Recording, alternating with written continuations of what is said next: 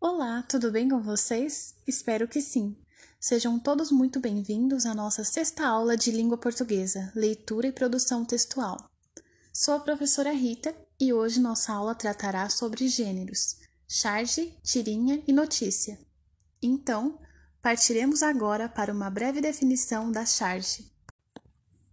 A palavra charge tem origem francesa, mais especificamente da palavra charge, que significa o uso do exagero para representar uma situação ou alguém de forma cômica. A primeira charge publicada no Brasil tinha o título A Campanha e o Cujo, criada por Manuel José de Araújo, no ano de 1837, em Porto Alegre, pouco anos antes após a independência do país. Na época, essa charge representava uma sátira que envolvia o jornalista justiciano José da Rocha, que denunciava as propinas recebidas por um funcionário do governo ligado ao correio oficial. As charges presentes em revistas, sites e jornais constituem um gênero textual e são compostas por linguagem verbal e não verbal, podendo ainda serem verbalizadas ou não.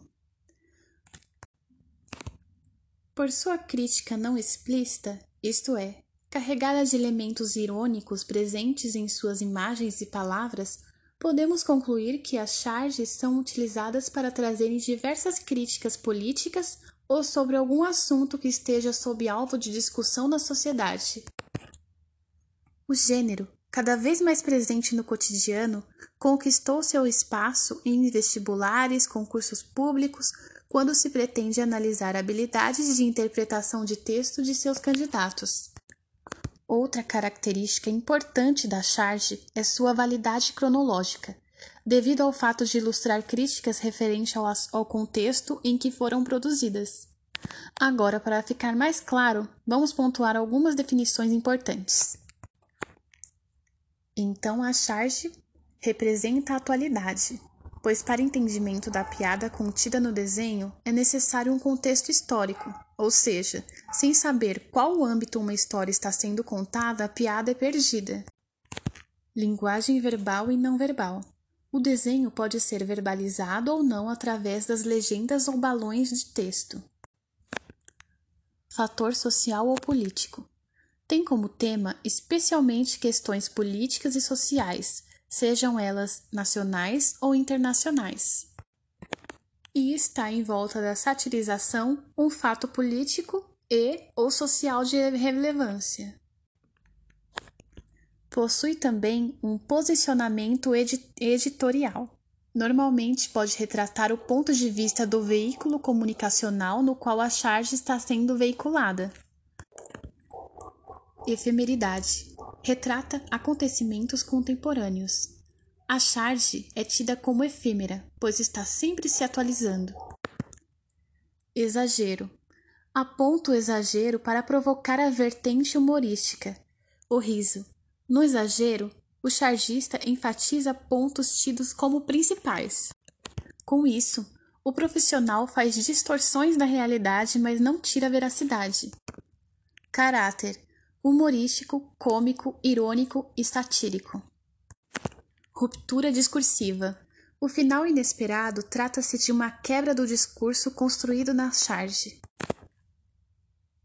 Intertemporalidade, ou seja, a charge nunca irá explicar a sua própria piada. Agora, saberemos um pouco mais sobre as tirinhas. A tira de jornal, ou tirinha como é mais conhecida, é um gênero textual que surgiu nos Estados Unidos devido à falta de espaço nos jornais para a publicação de passatempos. O nome tirinha remete ao formato do texto, que parece um recorte de jornal. No Brasil, um dos pioneiros na criação e publicação das tiras foi Maurício de Souza, que começou publicando a tira do Cãozinho Bidu no fim da década de 1950 no jornal Folha de São Paulo. Maurício de Souza criou uma série de outros personagens que ficaram famosíssimos, como a Mônica, o Cascão, o Cebolinha, dentre outros, e que ganharam posteriormente suas próprias revistas e histórias em quadrinhos. A tirinha geralmente é composta pelos seguintes elementos: linguagem visual, personagens, linguagem verbal, balões de fala, legenda, onomatopeias, que são palavras utilizadas para transmitir um som, efeito de determinado ruído, como gritos, sons de animais, fenômenos de natureza, barulhos de máquinas, entre outros. Interjeições, que são encarregadas de expressar emoções como dor, animação, impaciência, felicitação, dentre outros. As tirinhas são narrativas visuais breves que muitas vezes combinam textos e imagens. A sequência dos quadrinhos compõe a ação da história. É, portanto, uma narrativa que envolve fatos, personagens, tempo, espaço e às vezes narrador. São compostas por desenhos coloridos ou preto e branco, com movimentos, humor e ou crítica social. Na maioria das vezes, os diálogos das tirinhas aparecem dentro de balões que aparecem em formatos e tamanhos variados. O balão é um elemento característico dos quadrinhos.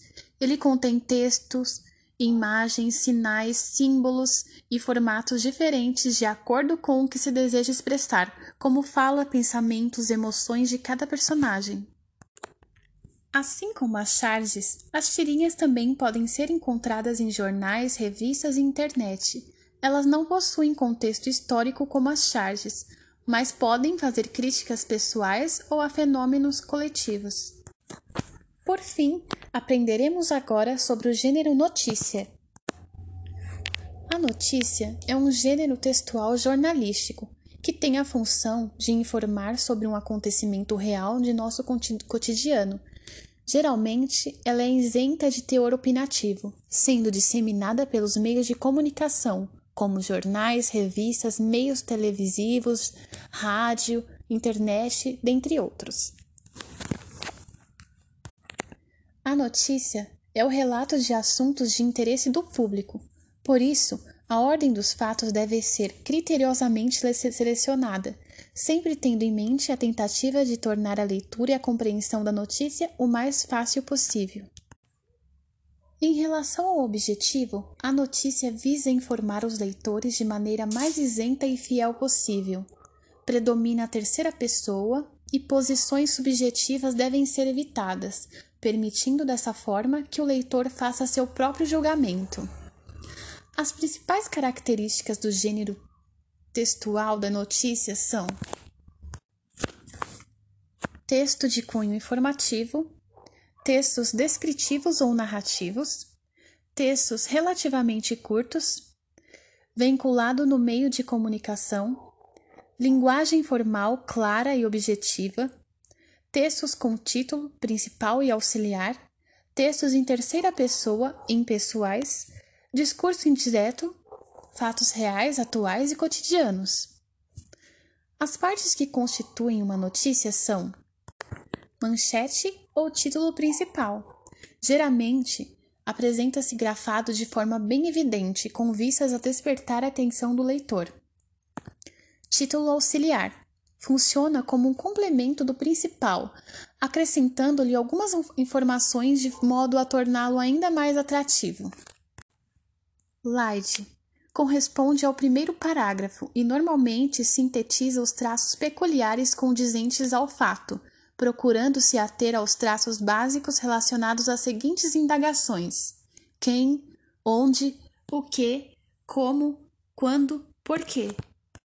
Corpo da notícia relaciona-se à informação propriamente dita, procedendo à exposição de uma forma mais detalhada no que se refere aos acontecimentos mencionados. Diante do que foi exposto, uma característica pertinente à linguagem jornalística é exatamente a veracidade em relação aos fatos divulgados, predominando o caráter objetivo preconizado pelo discurso.